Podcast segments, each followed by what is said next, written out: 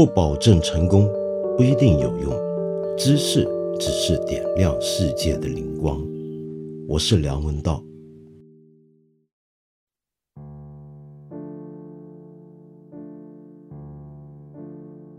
最近一两个月，我不晓得你有没有听说过一些让许多人非常不理解，甚至是非常忧虑的一些跟经济相关的一些词语。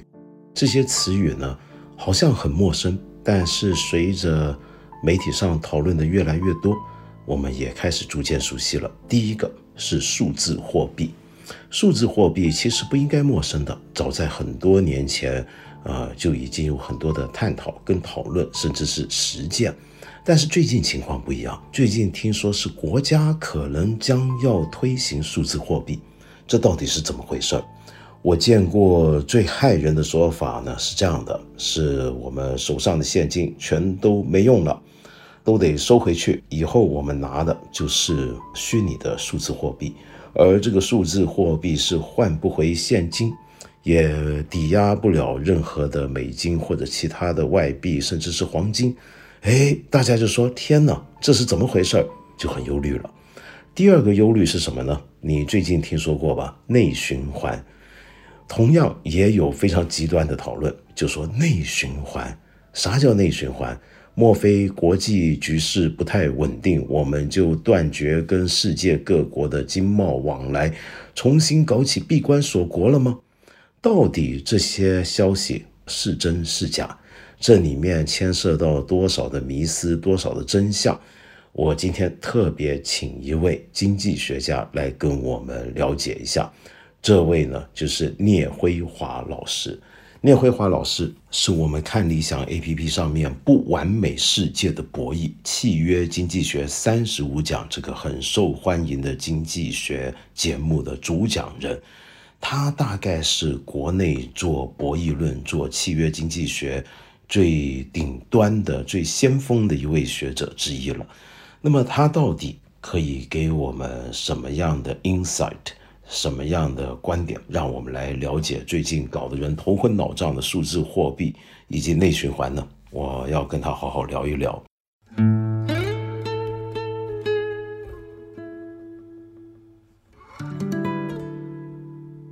好，聂老师，谢谢你今天感谢你跟我一起聊天啊！你知道我是个经济学的一个小白，那你等一下跟我聊呢，你就把我当成一个路边碰到的老头，那么来跟我介绍经济学就行了，就像您节目里面那样子深入浅出这样子就好了。因为我特别有很多经济学的问题啊，想跟您请教，尤其是最近我们国内有很多跟经济相关的热门话题。大家都关心的，但是大家都好像觉得有点懵。那么我先说一件事儿，对我个人而言呢，是有点特别感受的，是什么呢？你知道我以前是念哲学的嘛？我很记得我在上世纪九零年入大学的时候啊，那个时候有种说法，就是说凡是读哲学呢，读什么德国诠释学啊，都长命。你比如说像什么大诠释学家加达默尔，后来是活到了一百岁。那么，但是如果你要是搞什么法国的呃新潮哲学，什么结构主义、解构主义，那就很唏嘘了，因为那都没什么好下场。比如说，有一个结构马克思主义者阿尔杜塞是发疯饿死了他的老婆，然后坐牢；然后罗兰巴特是被车子撞死的；然后后来呢，有的人是自杀的，那么都没好下场。那我最近就注意到一个新闻，就在过去一年。有四位诺贝尔奖级别的经济学家呢，好像都是自杀离世。那这是不是说明做经济学在今天很危险啊？道长，您提的问题很有意思，我都不知道原来有这么多的学哲学的风险。我我以为这个学哲学的人会比较想得开呢。你搞法国那些就不太好。最近呢，就是您提到这个问题，很多人也在问我，就是为什么这么多经济学家密集的自杀了？其实我觉得是这样的，就是。大家只是在这段时间关注到了经济学家自杀，我们目前没有证据表明经济学家的自杀的概率呢比别的人更高，我们不知道。我认为这是应该是个偶然事件。为什么呢？因为经济学家他的基本假设就是什么呢？就是人是理性的，所以呢，按道理讲，人不应该去寻找自杀，这个是非常奇怪的一件事情。所以，我我相信这应该是个小概率事件。另外呢，在提到的四位经济学家中，有一个经济学家。哈佛大学教授威兹曼。威兹曼呢，唯一的《纽约时报》报道过他的自杀呢，很可能是因为多年没有等到诺贝尔经济学奖。结果呢，去年诺贝尔经济学奖被授予了另外一个人，那个人呢，在环境经济学领域也做了重要的贡献。他认为他应该跟那个人一起获奖，但是那个人获奖了，他没有获奖。诺贝尔奖是这样的，就是他很长时间时间。他才会颁发同一个奖项。比方说，你是研究环境经济学的，不可能今年发了，明年又发，那下一次你未必就等得到了，很可能是十年八年，甚至一辈子都不会发了。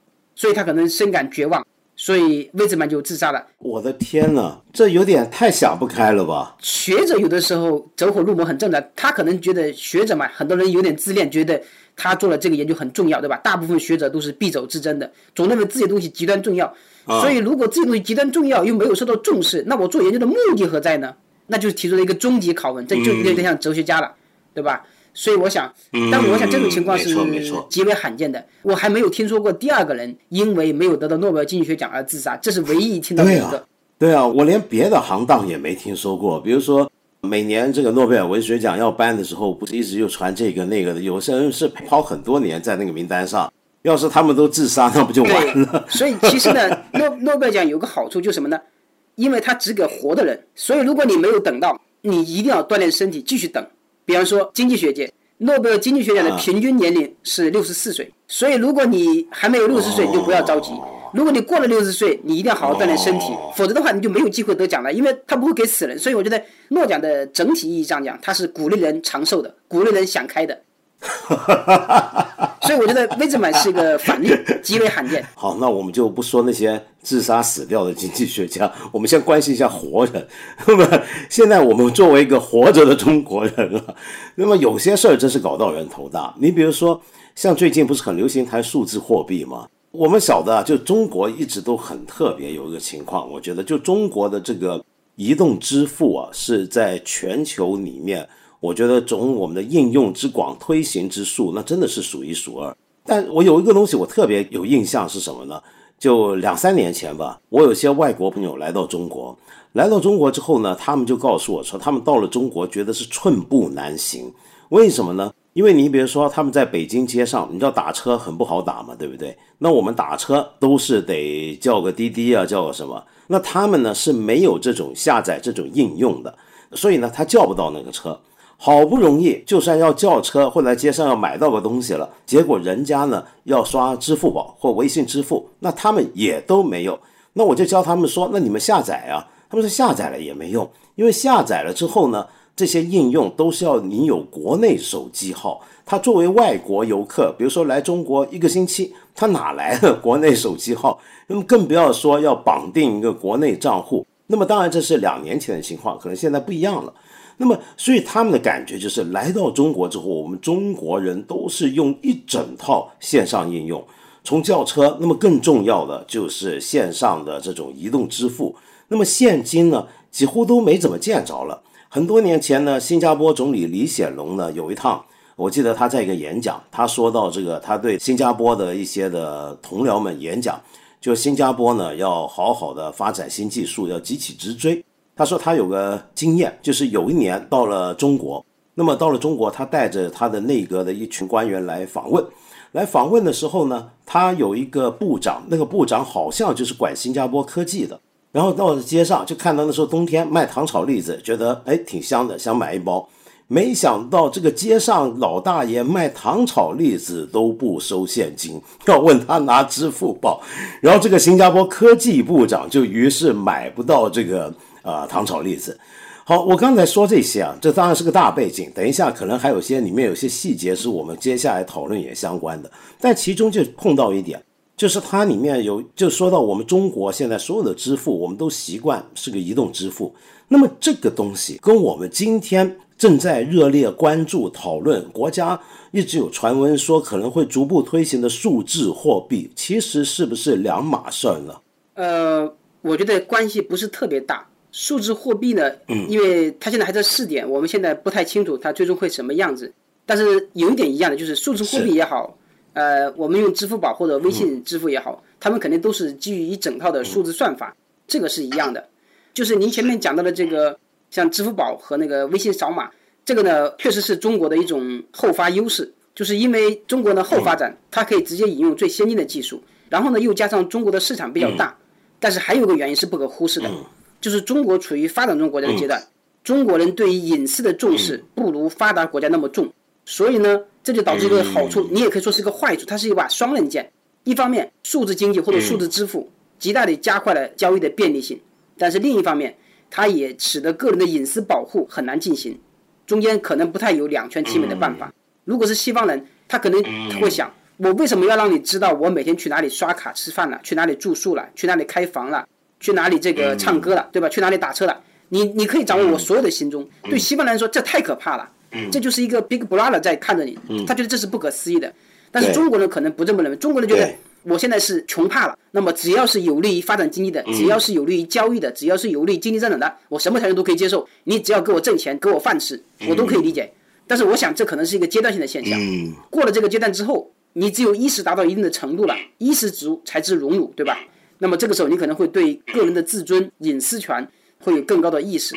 所以，我我还是那么认为，就是说我不是对数字经济或者说数字化的支付那么乐观。我总觉得这是一把双刃剑。否则的话，我们就应该问一个问题：如果这是一个非常好的技术，那么请问，为什么世界上那么多发达国家不去大力推广，而我们会赢得先机呢？这没有道理啊，对不对？嗯，哦，没有，其实这是我们现在通常解释，是因为我们国情独特，而且他人家就是傻嘛，就这外国人老拿石头砸自己的脚，那他活该。那么，但是我想回过头来问，再问这个数字货币啊，我问一个很小白的问题。其实我们知道，现在这个东西包含两个部分，第一个部分就是我们现在中国所要探讨的这套数字货币。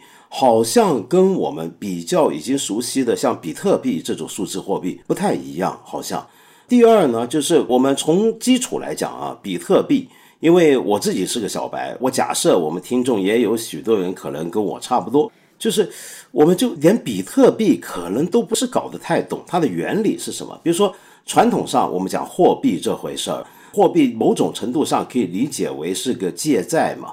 就你银行发款，银行比如说中央银行，它给你这个纸钞也好，或者什么样形式的一个货币也好，它要有个抵押的，它要有一些保证在后面的。那那个保证，比如说以前是黄金，那么后来是外汇，一篮子的外汇，其中主要可能是美金。那么像比特币这样东西，那它是靠什么呢？这我不晓得您怎么理解。就如果我因为我呃很爱听您的节目啊，我就发现这个契约论很管用。果然，这个契约从契约角度看，人类之间所有的行为都几乎能够用契约角度来理解。那么，你觉得用契约角度来理解这个数字货币，是不是也能够帮我们掌握到它的本质是什么回事儿？道长，您刚才提了两个问题，一个是比特币和数字货币有什么区别？第二个是如何从契约的角度来理解这个数字货币？对，我们先讲后面这个吧。啊，可以，就是嗯。我认为就是你可以把数字货币理解为是一种加快交易、有利于契约实施的一种支付手段。举例来说，咱俩买卖，对吧？我给你十块钱，比如说你给我一个烙饼，对吧？十块钱一个。那我是先给你钱呢，还是你先给我烙饼呢？我如果先给你钱了，然后你否认收到了钱，那我怎么办呢？或者你先给我饼，然后呢，我明明付了钱，我说我没付钱，或者说我明明没付钱，我说我付了钱，那你怎么办呢？这有风险。数字货币可以解决这个问题。就是说，它能够保证契约能够得到很好的实施，就是它这个整个过程是加密的，而且是有有印记的、有证据的。那么这样的话呢，不管是我先付钱，还是你先给货，咱俩之间都有记录了，这个记录是加密的，不能被破坏的。所以这样保证咱们之间交易是没有风险的。其实它就有点类似于支付宝的功能，相当于有一个支付的中介，它能保证你双方的契约能够很好的实施。所以从支付手段来讲，数字货币是一个非常好的一个手段。呃，这个没有问题。就是具体来讲，它其实有三个功能。第一是提高了交易效率。比如说过去你要带一堆钱去做生意，比如说举个例子，你去买房子，对吧？买房子那就是大额现金，你要带那么多现金去肯定不安全，放在家里也不安全，对吧？但是现在有了货币数字化之后，你都刷卡或者是通过什么转账就可以了，这是第一。第二个呢是，它有助于这个刚才我讲的那那一点，就是什么呢？它能够提高交易的可证实性，就是。假如你把交易双方的关系看成一种契约关系，它能保证这个契约关系呢能够得到比较好的实施，就是不会出现赖账啊或者是不认账啊这样的行为。第三个可能也是将来最重要的一点是什么呢？它能够打击违法交易、地下经济和贪污腐败行为。为什么呢？就是因为举例子，腐败腐败的话是一手交钱一手交权的权钱交易，就是你是通过用钱来支付别人的权利使用，那这样的话你肯定会留下证据。如果用现金的话，你就没有证据。所以贪官为什么经常出现很多贪官像我研究腐败的，经常我们发现贪官家里能收出几亿的现金，对吧？那他为什么装现装那么多现金呢？没 错没错，因为你装现金的话，床底下是埋一堆钱。对，因为你要是贪官用现金交易的话，没有证据，你没法追踪钱从哪里来到哪里去。但是如果你是用数字货币了，你向贪官行贿个几百万上千万，那一查就能查到，没有人敢这么做。而且他拿了这钱，他也花不出去，对吧？那么，如果所有的钱的来龙去脉都可以被追踪的话，那一般的人谁敢贪污啊？没法贪污啊，因为你贪污，你肯定是要有交易的，而交易必然涉及到钱，所以这是非常有意思的一点。就是其实我很早的时候就向中央建议过，我觉得应该大额交易全部使用非现金，也就是说这样便于监管。但是呢，毕竟中国处于发展中国家，很多地方呢还没有办法实施。你比如说在农村，农村你买房或者是买卖一头牛，那也是大额现金，那你要让农民。都用数字化的交易，那不太现实，所以很多人只看到了第一点和第二点，往往忽略了第三点，第三点才是最要命的。但是正因为第三点会严厉的打击所有的地下经济和贪官或者贪腐行为，所以使得这一手段要不要大面积推广成为一个非常敏感的问题。我想这个意思您懂的。我懂了，我懂了，我懂了，一定很多人反对。好，但是换一个角度来讲啊，就我刚才说数字货币。那它是人民币就这么简单的数字化吗？它又好像不是吧？呃，这个比较复杂。目前就是关于数字货币呢，国外有很多种类，比特币是一种。另外呢，这个比如说 Facebook 它要推的那个币叫做天秤货币，对吧？它也是一种。中国的这个央行推的数字货币都不太一样。最大的不同是中国的央行的数字货币它是一种主权货币，也就是说它是由公家发行的，有强制执行力的。但是那个比特币它就是私人发行的，它就没有强制执行力。另外呢，它跟我们传统的货币在有一点上可能有点类似，就是现在的传统货币啊，也不再是信用货币了。什么叫信用货币呢？就是说，过去我印一百万钞票，那我就得有一百万的黄金作为储备，现在都不需要了。现在的货币是信用货币，那么数字货币也是信用货币，它也不需要有储备。那么这个时候呢，它就跟国家的权力有关。比如说美国，美国如果它是世界上最强大的国家，它就可以随便印钞票，因为大家都认。但是如果你是一个普通国家，你不是世界头号强国，你也想滥发钞票，那就完蛋了，你就会导致通货膨胀，那有可能到时候这个经济就要衰退，对吧？社会就动荡了。所以呢，在这方面，为什么数字货币在真的这么热？因为数字货币表面上看是一个交易效率，是一种契约执行手段，背后它其实是国际之间的国家权力竞争，说白了是对货币主权的竞争，这是非常要命的事情。那我们这么想啊，你刚刚说的一点很有道理，就现在的货币其实是种信用货币嘛。比如说像美金，我们买美国的债券买美金，其实是相信美国这个国家，它能支付，它能够呃还钱，那么它有这个实力。那你刚才说的很对，随便一个很穷的，比如说很落后的第三世界国家被一个独裁酋长这个控制。那他爱发多少就发多少，那这大家不愿相信的话，那他这个货币就会垮掉，它就会通货膨胀，这个货币大额贬值，这些都会发生。但您刚刚提到这是主权货币跟私人货币啊，那我们过去几年我们大家还比较熟，也有些朋友去参与这个买卖的，像比特币，那为什么私人它不是一个主权，他发行一个货币，那大家也愿意相信呢？哎，这就很有意思现在。其实很多人对货币不太了解，嗯。如果我们放长了历史看，你去看《资治通鉴》，中国历史上大部分时期货币是私人发行的，包括宋朝的那个纸币交子，汉朝的时候西汉是允许私人铸造货币的，所以货币说白了它是市场化的产物，它并不是一开始就是国家强制力的产物，因为你只要有经济活动，你就需要货币，所以如果你的货币能够保证第一不滥发，第二大家能够相互使用流通，第三便于储存和流转，那么具备这些基本特征。都有可能成为货币，只不过它在多大的范围被承认而已。所以在这个意义上，货币还真不是非要国家认可才行。我举个例子，比如说在我们乡下，对吧？现在的时候，假如大家都没有现金，那我今天给你一筐萝卜，明天你给我一篮子青椒，那咱俩交换就完成了。你看，没有货币也可以的，一样的道理。你也可以不妨把什么呢？把某种东西当做一种一般等价物，因为货币的本质就是一般等价物，只要大家认可那个一般等价物都没有问题的，不是非要用。国家的那个强制力来保证实施，这就是我们说的市场的伟大之处。市场它只要成为一种秩序了，它是叫自发秩序。市场的这种自发秩序它很厉害的，所以你只要大家都遵守一个秩序，遵守一套完整的规则，那这个游戏就可以一直玩下去，没有问题的。所以你的意思就是说，越多人参与，越多人玩，他的这个信用也就会提高了，大家就会相信。那这么讲的话，比如说我举个例子啊，在香港啊，呃，一般人都知道香港汇丰银行很有名。那香港其实还有一个银行也很有名，这个恐怕是香港人才知道的一个银行，外头人不晓得。这个银行叫明通银行，明呢就是幽冥的冥啊，就是这个地狱的那个冥啊，冥王爷的那个冥。这个什么叫明通银行呢？你听过没有？这个香港一直有这个中国华南的这种传统保留下来，没有中断过上百年来，是怎么回事呢？就呃，先人去世了，家人去世了，那不是很多人就烧衣嘛，对不对？烧纸钱嘛。我们香港大部分的烧给死去的先人们的纸钱啊，上面都印着是明通银行发行，就在地狱里面通行。然后呢，那个在 那个数字都很巨额，那个都是那个人间没看过的那么巨额的钞票。那么，如果像像你这么说话，假如今天有人香港，比如说有人开玩笑，有人拿这个货币出来说当做真使用，比如说来跟我买东西。说这个买看理想一个节目，给我这个一万块明通银行货币行不行？那这个其实理论上是可行的，只要我们愿意接受，然后很多人信任，大家参与进来，它就能够通行了，是不是这个意思？没错，所以我们说货币是一般等价物，这个一般等价物可以是纸币，在过去可能是一块石头，可能是一个贝壳，我们的先人是用石头或者贝壳来作为交换的一般等价物的，所以它既然它可以是石头，它为什么不能是冥币呢？对不对？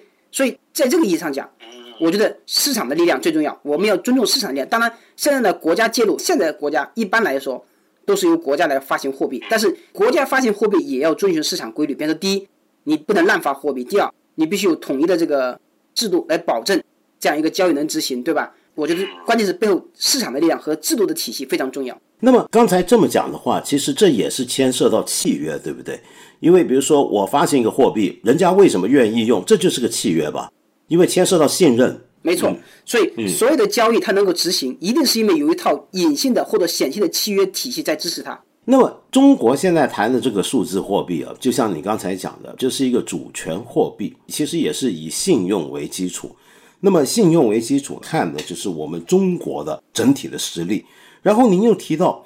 呃，这其实是国际间一个很复杂的一个问题，因为我们今天全世界最通行的货币，全世界都认的，不外乎就几种，最重要的就是美金。那么，美国作为世界头号强国，支撑着美金的这个信用，然后我们大家都用美金来做跨国之间的交易。而且呢，就各国的自己的货币，很多时候后面的外汇的储备也是以美金为基础。那么我们国家现在推行数字货币这种主权货币，那么它是不是照您刚才这个讲法，是不是就是可能是一种在货币层面上面、金融层面上面要跟美金要较一日之长短呢？可以这么认为。其实大国之间的博弈非常复杂，各个层面都会开展。嗯。而且像这种带有主权性质的事物呢，应该是寸土必争的。但是你争不争争得过，那是另外一回事。因为坦白讲，我有很多朋友很担心啊。我有些商界的朋友，比如说有各种，有的是大企业家，有的是做工厂、中小型工厂、中小企业，他们现在听的消息啊，那是五花八门。我常常看到他们微信朋友圈里，或者是他们群里面发的东西啊，有点骇人听闻。比如说，有一阵子说这个中国即将发行的数字货币呢，是换不到人民币的，也换不了黄金的，然后他们就很担忧，就是天哪，这怎么办？于是你知道，就就想办法说，那我现在这个钱是不是要想办法先弄出去买外汇或者怎么样？都在想这些事儿。那所以现在这些事情，现在可能真的还不用那么早去判断。我觉得不用，这都是谣言，而且可能性不太大。嗯，呃，大概您只要想想。任何一个制度，它要出台，它一定要经过各方面的利益的博弈。那你想想看，这项制度如果实行了，谁是最大的受害者，或者是当权者他自己能不能同意？这本身就是一个疑问。所以，我我觉得我们可以不用太担心这个问题。好，那就好极了。那如果这样呢？我想跟你谈另一个啊，就最近大家也在关心的问题。那么正好也从我刚才说到了很多企业家在担心的问题开始啊，那就是现在呢。很多做企业的朋友都在留意一个词儿，我想全国也都很注意。就最近不是很流行讲中国的呃国内经济内循环，然后国际大循环，要造成一个双循环，有这么一个讲法流传了一段时间。好，不过好像这两天又有所修改，就不太愿意再讲内循环。但是大体上，我觉得意思好像还是说一个国家的内部的经济的民生社会经济的一个循环。那么这也是一个最近我们很关心的问题。我们很多人呢，比如说像我这种吃瓜群众。我一看就不懂了，我就说什么叫内循环呢？那是不是表示最近的疫情打击很严重，全世界的贸易都衰退了，然后又有一边的不安定的国际外交的形势？那么在这个情况底下，中国的出口肯定就要受到打击或者压抑。那么在过去几年，虽然中国曾经是世界工厂，但过去几年我们晓得中国的这个外贸占经济总量其实是在。逐步下降，在这个百分比里面，但是它仍然是很重要的一块。可这一块如果在可见的现在以及短期的将来不是那么顺畅了，是有问题了，那我们就开始有人主张那内循环吧。那这个内循环在我们看来，这不就等于是要重新闭关锁国吗？就很多人有这样的一个理解。就您是怎么看内循环这件事情？呃，首先我要声明一点，我的说法。仅代表我个人意见，我不能代表这个中央或者传媒的意见。就是我个人 理解。当然，当然，当然，我们都是民间自己讨论嘛。就是首先要理解这个内循环提出的背景。我觉得它的背景就是什么呢？就是我们现在处于一个风险社会，我把它称之为大白鲨世界。什么意思呢？就是你看，我们一方面新冠肺炎导致全球很多国家这个经济停滞，国家间的贸易减少了；另一方面呢，由于贸易纷争、贸易摩擦。导致国家间的这个全球化有点内卷了，就是逐渐去全球化或者是半全球化。那么在这个背景下，作为一个大国，你要保证不太依赖于外国，那一定要减少这个外贸依存度。也就是说，国内市场很重要。从这个角度讲，我觉得这样提法并没有大的问题。但是呢，不能把内循环等同于闭关锁国。全世界没有一个国家可以在闭关锁国的情况下还能发展的很好，这是不可能的，对吧？哪怕你现在是一个很强大的国家。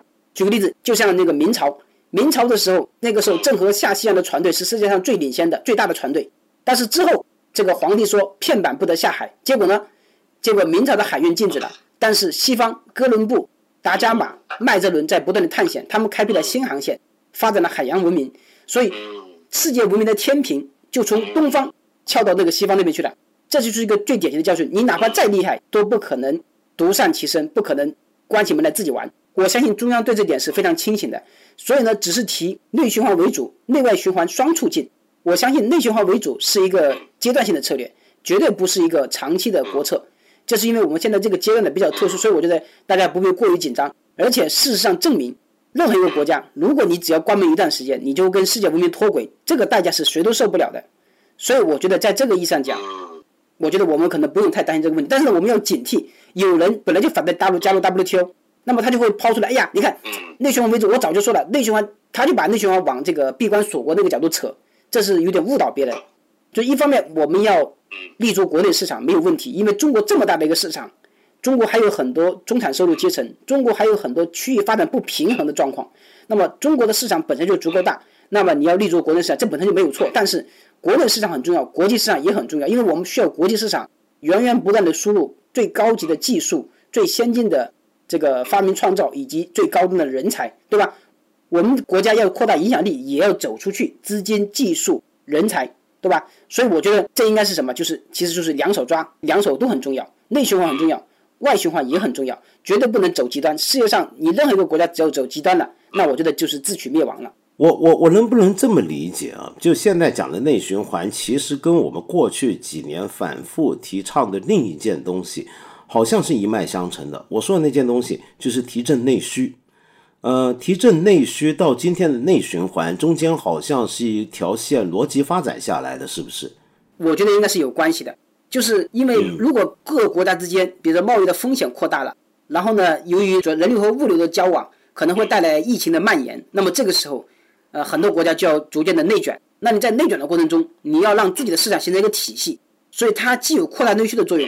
同时也有另外一层含义，就是在一些关键技术和行业上，要构建自己的完整的这个技术体系，或者说供应链条，这个很重要。过去我们谈扩大内需的时候，我们不会谈要保证供应链的完整性，对吧？但现在呢，我们谈内循环，一方面要扩大内需，但另一方面要完善自己的这个市场体系，要保证重要行业的那个供应链的完整性，这个是一个新情况，过去没有。可是这个又牵涉一个麻烦啊，就是因为我们就在过去二三十年。全球化主导的世界底下，我们都已经有一个慢慢形成了一个常识。这个常识就是所有的供应链、物流链都是遍布跟分散在全世界各个地区的。我们都觉得没有一个国家能够完整的自己掌握所有的产业、所有的产品的完整的一个供应链，这是很难做到，而且也没有必要，而且是消耗资源的。是在市场上不是最优的一个选择，那么所以我们都习惯了。那么好，那现在遇到一个国际上这么高风险的时代，大家开始重新回头想自己来搞点东西吧。这么一搞呢，我觉得有些东西啊，可能说不定还能够呃逐步的靠自己。比如说现在日本想要慢慢的让自己。恢复口罩工厂，就他自己不用再从中国进口了，他光靠自己生产口罩就行了。就口罩这回事儿呢，在今年之前啊，全世界没人认为是战略物资的，那么现在都开始觉得这是个战略物资，大家都想自己弄了。但是这个也就罢，虽然我知道做口罩也绝对不容易啊，要做好口罩，但是事实上还有很多别的领域，你比如说现在大家很关心的晶片问题，这些东西真有可能。完全就是回到自己的国家，我们自己来建构一个完整的供应链，而且还能保证它的质量跟价格吗？这个是不是也很困难？您提的这个问题非常好，我是这么想的，就是首先呢，一个国家选择在什么行业保证自己的完整的供应链，这个跟他关注的战略行业有关，这是第一。就是第一呢，肯定不是所有的行业都这么干。那你比方说像呃生物医药，比方说像芯片，比方说像五 G 技术。这些关涉到国家主权或者安危的技术，有可能你要保证比较完整的供应链，这是第一。第二，你有没有必要保证完整的供应链，跟你的国际环境有关，就跟你的国际地位有关。如果你觉得全世界没有人跟你为敌，对吧？大家都能跟你和平做生意，那没有问题，这是理想状态。嗯。只不过呢，像我刚才讲的，现在二零二零年之后，我们已经回不到过去了。我们现在进入了一个风险社会，或者说大白鲨的世界。那么就好比说，在海里有只大白鲨，它随时可能会咬人。那请问你要不要下海？如果要下海，你要不要带好足够的装备？甚至你要不要准备多准备几天的粮食？因为万一今天有鲨鱼，你不能下海怎么办？所以这就提出另一个问题，就是实际上使得我们现在的国际贸易效率更低了。就是从过去的完全全球化到局部全球化，到半全球化，就说白了，我承认这绝对是一个倒退。但是呢，这是一个次优，你没有办法，除非我们更好的修复国际关系，除非我们更好的。防疫新冠肺炎，如果没有这两件事情，嗯，没有国际贸易摩擦，没有新冠肺炎或者其他传染病，那么我相信完全的分工绝对是最理想的。但是假设完全的分工不能实现，那你又是一个大国，然后再加上国际环境又比较充满风险，那你会怎么办呢？你肯定只能是怎么样呢？嗯，选择一些重要行业、关键领域，保证它供应链完整性。而且保证供应链的完整性，并不意味着你一定要自己生产所有东西，可能只是说你要做好这方面的储备。也就是说，你要有备胎，嗯，你要有备胎，对吧？关键时刻你要能顶上，可能平时一直都用不着，但这没有办法，这是一种冗余，这种冗余它必须存在。所以在这个意义上讲，好的国际环境能够加快劳动分工，促进经济发展；动荡不安的国际环境，或者是不太理想的国际环境，会给所有的人带来负担。这说白了，这就是一个双输的结果。但是呢，你没有办法，因为有的时候你能控制自己的行为，你可能不能控制别人的行为。那假如别的国家挑衅你，那你怎么办呢？所以，我我觉得，我们这个世界最悲哀的就是什么呢？就是全球化的秩序，全球化的和谐的秩序被破坏了。但是，如果我们有人再去进一步破坏它，那就是真的是有罪的人了。我们应该做的是尽量修复好这个秩序，但是在秩序修复好之前，我们可能要做好足够的准备，这可能是没有办法的。但这种准备，坦白讲，其实是。很浪费资源，也很耗费资源的。你比如说，你刚才说的备胎，就没用的时候，我这个东西留在这，就是准备要有用。这种东西其实是一个很昂贵的一件事情，对不对？这种要实施这个事情，这个计划非常昂贵。而且，我我现在还能够预感到啊，就如果各国都在发展自己觉得对自己最必要的产业或者一些商品啊。因为将来的国际交往还是会有很多问题。我举一个简单的例子，我最近特别关注疫苗的问题。你刚才说到新冠肺炎，接下来要看怎么样能够彻底防治，大家的最大的寄望就在疫苗上面。可是疫苗呢，我觉得我们今天真是遇到了一个以前没遇过的一个情况。我们过去人类一百年来，大部分流行传染病的疫苗的开发。都是普公普世公认的，如果它有效的话啊，在过去十几二十年呢，疫苗的开发甚至是个国际合作的一个工程。虽然最后总是会有某个国家的医药公司、医药厂去主力承担，但是这些公司本身也是跨国公司，里面有很多跨国人员，你他的资金、他的资本可能也是跨国的。然后呢，它这个技术里面的一些基础环节也可能是跨国的。可是现在，当各国在努力的开发自己的疫苗的时候，结果就现在要出现一个问题。现在目前全球有两百多个团队在试着开发疫苗。比如说，现在速度比较快的，那可能就是俄罗斯以及我们中国，还有美国一家公司。那么现在有个问题，就这个疫苗出来之后啊，就比如说俄罗斯，他说我率先开发成功，但尽管我的第三阶段的人类大规模测试还没展开，但我先给大家用着吧。那么他俄罗斯国民打了这个疫苗，然后他就说我没事了，现在放心了。但是问题是，他可能来中国、去美国、到欧洲别的国家，他不认你这个疫苗，就说你这个疫苗我们不管用，我觉得我不相信。那么这也是以前没遇过的。就以前呢，就疫苗这件事情，比如说小儿麻痹或者是乙肝，这是世界通认的。那么现在呢，疫苗是个战略物资，然后你自己开发，你开发出来，别的国家还不一定认。就比如说五 G，这个可能我们有我们的一套啊，很先进的。但是现在有的国家他不认我们五 G 这个标准，那现在这也是一个很麻烦的问题，对不对？对的，就是我们可以把国家之间的博弈看成是一种契约关系。如果大家都遵守一个同样的契约，比方说不管谁研发出来的这个东西都作为全球公用产品提供出来，那么这样大家都好。一个是不用重复开发，第二个是呢，这个避免了国际纷争。但是问题就在于我们特别担心的是什么呢？就是国际间的竞争使得大国之间把什么东西都给政治化了。比如说疫苗本来是个跟政治无关的事情，对吧？你不管是中国人还是俄罗斯人还是美国人都应该用得到。但是如果他把它政治化了，给贴上了政治标签，把它跟国家主权捆绑在一起，这就很麻烦了。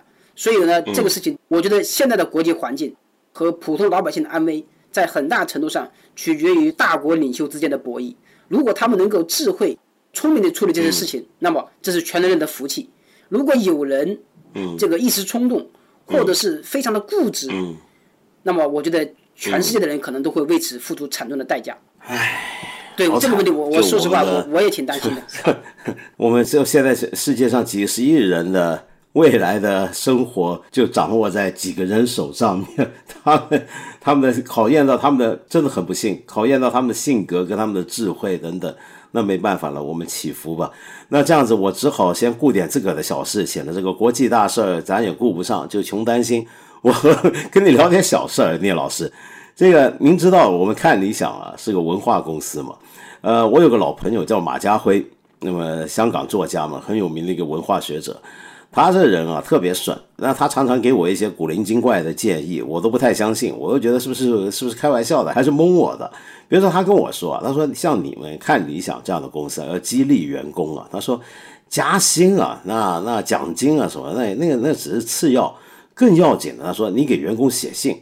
你比如说，因为他就拿我以前开玩笑跟他说过的一句话来讲啊，他他说你就用那句话写在这一张信上给给员工发，他们就高兴了。写什么呢？上写你真有才华。然后呢，他说这个给到员工，员工看了那个那个兴奋了，那股劲儿啊，比拿到奖金还厉害。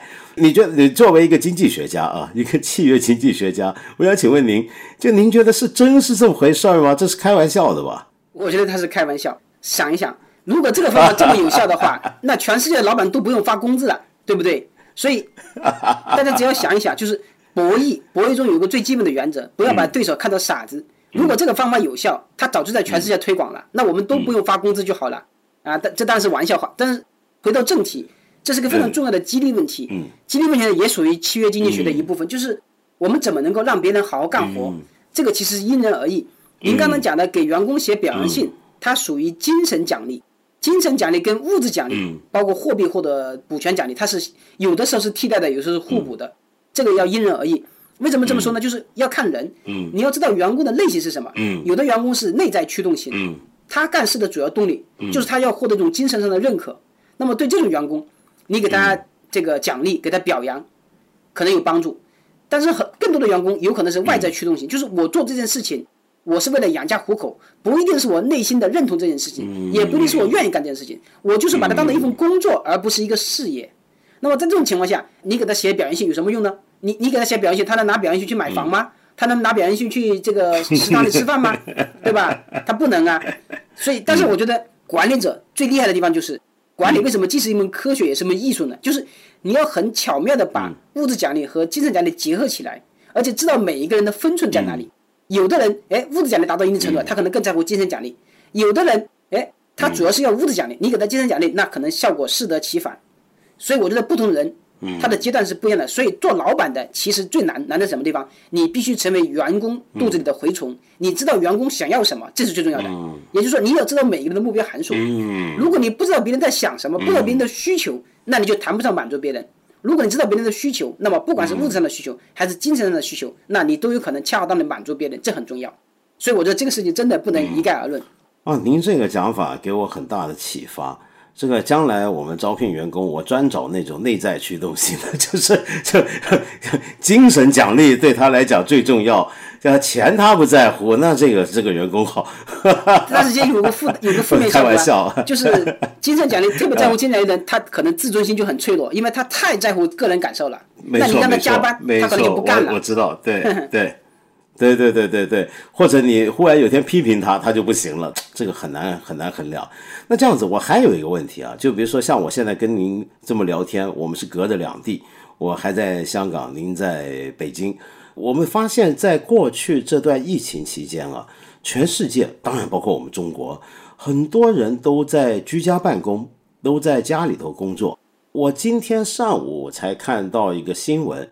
就是说，英国做了一个调查，就调查发现啊，呃，有九成的受访者都说，过去大半年，因为英国也有很多人是在家办公，很多公司是放员工回家，那么，呃，大部分的员工接受调查呢，接受这个调查都说，其实在家工作的时间啊，要比过去上班更长了，因为好像更不能够分清楚什么时候叫上班，什么时候叫做下班。但是另外一方面啊，尽管如此，居然有九成的受访者都主张、都赞成或者都认为，将来也许可以继续这么搞下去，就最好继续还是居家办公。有越来越多人有这样的想法，所以我想请问，呃，聂老师，您觉得像过去我们习惯的传统上这种每天定时定点的，就到写字楼工作？那么坐在自己的工位上，早上九点到下午五点或者六点这个样子，那么这种制度，包括整个考勤制度、打卡这些，是不是会被逐渐淘汰呢？有这种可能吗？你觉得？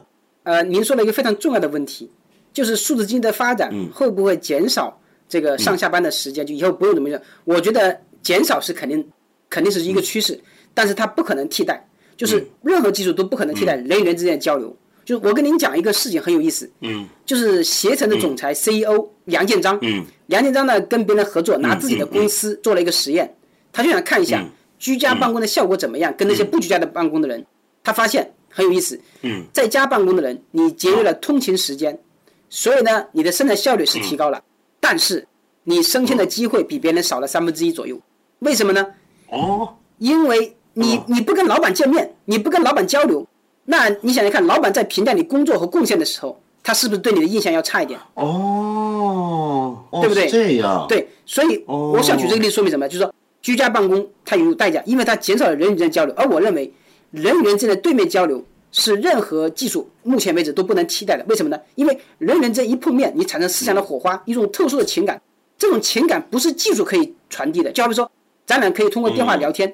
但是我看不到你的表情，或者说，我就算对着屏幕，我看不到你的其他的动作，这种传递的信息量是比较少的，对吧？还有它不能激发灵感，而人是感性动物，不是生产机器。既然人是感性动物，那么面对面的感性交流是不可替代的，它可能会减少，但我相信它永远不可能被替代。所以我觉得，在这在这个意义上讲，我们以后可能上班的时间会减少，但是人与人之间的当面的交流，这种思想的碰撞，这种火花的产生，我觉得是任何机器都不能替代的。对我完全同意。尽管我也想象过是不是有可能这种远程办公啊。那么当然了，您刚才说到这个让老板多见到这个这个，我要提醒一下，就是。呃，因为有人听到了可能说，就说，哎，那我多给老板私信，比如说半夜两点给老板发个私信，老板您睡了吗？啊，晚安，这这，那千千万别这么搞。可是呢，因为我最近特别留意到啊，全世界有好几个重要的商业城市，比如说像伦敦、像法兰克福，或者像最近我在的香港这样子，有一个趋势就是，呃，写字楼的这个租金都在下调。然后它的物业价值也在下降，它可能就真的因为有很多人感觉到，就一来当然经济不好，也有很多企业关门了，但是也有很多企业开始发现，也许我需要的办公面积不用那么大，就很多员工其实平常可以多在家。但是有必要的时候就回来，就是说，并不是说以后就取消在公司上班，而是说不用那么常在公司。那他其实省了一个成本，那就是写字楼的成本。那最近有很多这个情况。可是呢，尽管如此啊，我最近也在想这种事儿，因为看我有好几个月没回北京公司里头了。那么我觉得我有没有很严重的阻碍我的工作呢？某程度上讲，好像也没有，但是另一方面，我却觉得还是有很严重的缺憾，就是您刚才说那个，特别是像我们这种文化公司，我发现我们有个很重要的问题，就是常常要大家坐在一起，因为我们要做创作的，要做很多的脑力震荡这样的一个一种 brainstorming 这样的一些会议，那么我们很难在网上做。你比如说在网上开一个会议间，大家视频开会，就算这样子也好，你就是看到人。你会发现对着屏幕啊，你不吭声不说话，你就很难受，就你很难忍受一伙人在屏幕上同时闭嘴十分钟，那是很受不了的。但是我们任何做创作的人都晓得，比如说熬剧本啊，熬什么，坐在一起，大家喝个茶，喝个咖啡，不吭声，碰到个难题，然后大家慢慢暗自沉吟琢磨，这是很常见的事儿。就很多这种必须当面坐下来产生的化学反应。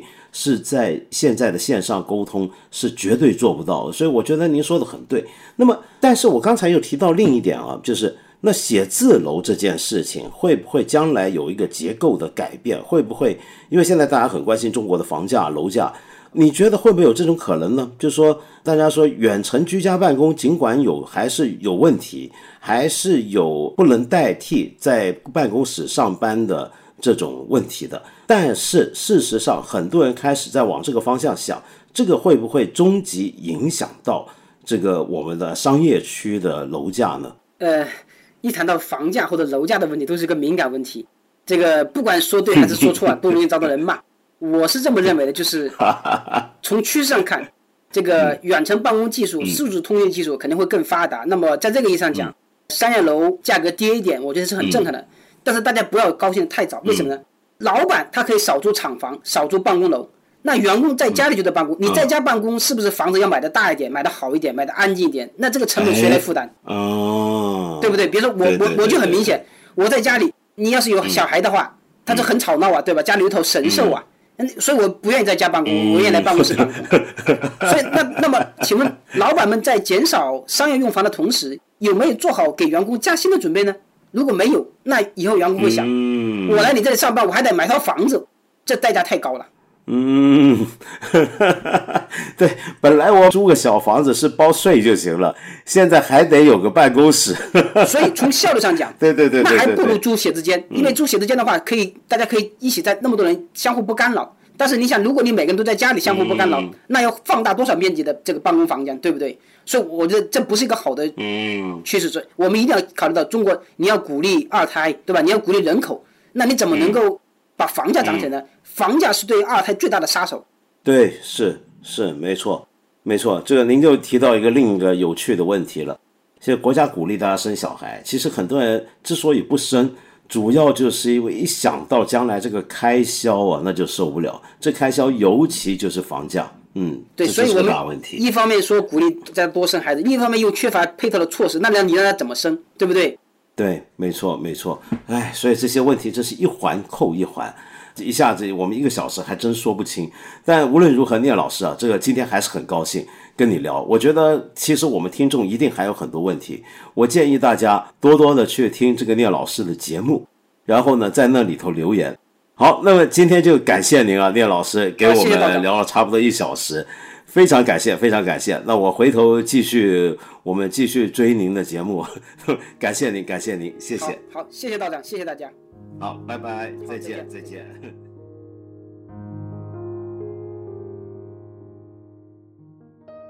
好在今天有聂老师提醒我，让我没有中我的损友马家辉的毒计，就是居然建议我不用给我的同事们薪水。给他们写信鼓励，跟他们说你很有才华就够了。原来这招太损人了，马家辉，你怎么能这样子害你的朋友呢？莫非我们不是朋友？哼！不过说起来，我觉得聂老师最后讲的这段很有意思啊，就是我们现在鼓励大家多生小孩，但是问题是生小孩是有代价的，它牵涉到很多层不同的环节。而这些环节都牵涉到很多国家或者社会供应的配给措施，这让我想起来我自己很多年前有一番话，让很多人很不满意，抨击得很厉害，是什么呢？大概十年前吧，有没有十年前呢？就曾经有一个地方媒体做调查，就发现他们那个地方应届的大学毕业生中的女生。在问他们你将来想选择什么样的生活的时候，他列出的几个选项里面，其中一条是做富豪的小三。我不晓得怎么会这么奇怪，有人问这样的问题。但无论如何呢，这个媒体就公布出来，哎，发现居然有相当大的比例的女大学毕业生是不介意当小三，甚至觉得这个要比从事一份平常大家心目中很体面的工作还要好。那么正好那几年不是有句名言吗？就是宁愿坐在宝马里哭，也不要坐在自行车上笑。于是，一下子就引起了社会议论。那么很多人都说，今天的中国社会道德太败坏了，怎么能够有这样的心态？我当时就这么讲，我说：“你看。”换我是女生，说不定我也觉得做小三是很好。如果我有本钱、有能力的话，那其实我是个男的，我也想做小三啊，这也无所谓，对不对？那为什么呢？你想想看，你要在我们现在这个情况下，或者几年前那个情况下，你要好好生活。你如果按照一个正常的社会轨道行走，你有份工作，那么请问你要存钱存多久，你才买得起房呢？如果你结婚了，两个人工作，那么两家各有两个老人，那么你们要承担多少老人的养老、生老病死等等的开支成本跟心力呢？又如果你们要生小孩，那么小孩难道不用你担心吗？将来上学，你怎么样确保他上得了好的学校，不要输在人生起跑线上呢？万一你将来生病，身体不好，你是否有办法？在有足够资源的地区，在足够好的医院得到恰当的医疗照顾呢？你老了退休了，那么你是要怎么样过渡那剩下来那二三十年的时光呢？是靠你的积累吗？是靠退休保险吗？假如不幸你如果遇到什么法律纠纷的话，谁能够为你主持公道呢？你是不是有办法找得到好的律师？找到恰当的途径去解决问题呢？